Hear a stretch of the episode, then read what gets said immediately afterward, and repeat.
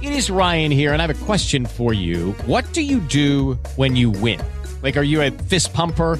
a woohooer, a hand clapper, a high fiver. I kind of like the high five, but if you want to hone in on those winning moves, check out Chumba Casino. At ChumbaCasino.com, choose from hundreds of social casino style games for your chance to redeem serious cash prizes. There are new game releases weekly, plus free daily bonuses. So don't wait. Start having the most fun ever at ChumbaCasino.com. No purchase necessary. VGW. Void were prohibited by law. See terms and conditions. 18 plus.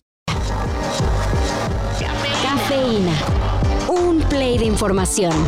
Titulares nacionales, internacionales, música, cine, deportes y ciencia en cinco minutos o menos. Cafeína.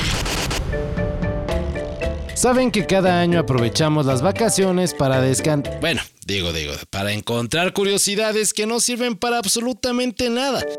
Esta vez no es la excepción, y con la llegada del 2024 quisimos echarnos un clavado al pasado, a la historia pues, para saber cómo era el mundo en 1924. ¿Qué eventos cambiaron el mundo hace exactamente 100 años? ¿Qué nos emocionaba hace un siglo?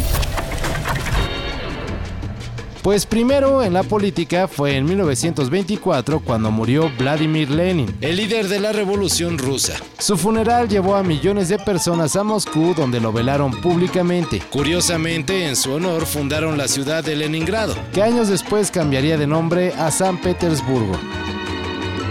En Estados Unidos, J. Edgar Hoover tomaba el control del FBI y no lo soltaría por casi 50 años. La ciencia vivió un año espectacular en 1924. El premio Nobel de Medicina fue por la creación del electrocardiograma y en la astronomía, un señor llamado Edwin Hubble, sí, bautizaron el telescopio en su nombre, descubrió que no estábamos solos en el universo.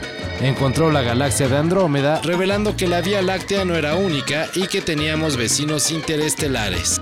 Con la música se van a llevar una sorpresa, pues se cree que en 1924 se creó el primer bolero mexicano, cuando el campechano Emilio Pacheco compuso Presentimiento, que sería grabada y popularizada por el yucateco Guti Cárdenas, y se escuchaba más o menos así. Sin saber que existías, te deseaba. Antes de conocerte te adiviné llegaste en el momento que te esperaba. No hubo sorpresa alguna cuando te hallé.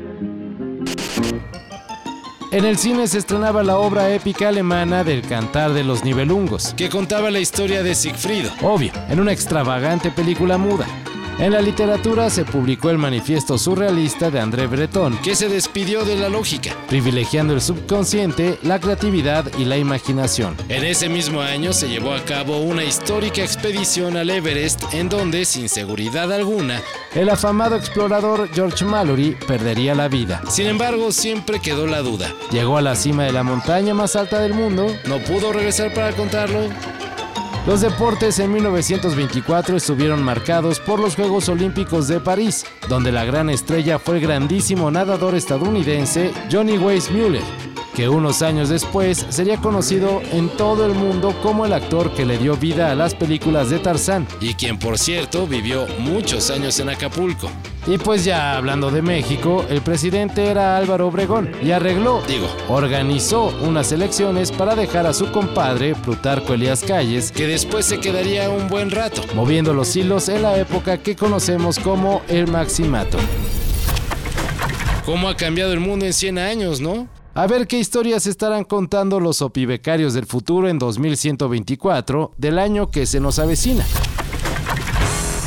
Todo esto y más de lo que necesitas saber lo encuentras en sopitas.com. El guion estuvo a cargo de Max Carranza y yo soy Carlos el Santo Domínguez. Cafeína. Un shot de noticias para despertar. Lunes a viernes por sopitas.com. Y donde sea que escuches podcasts.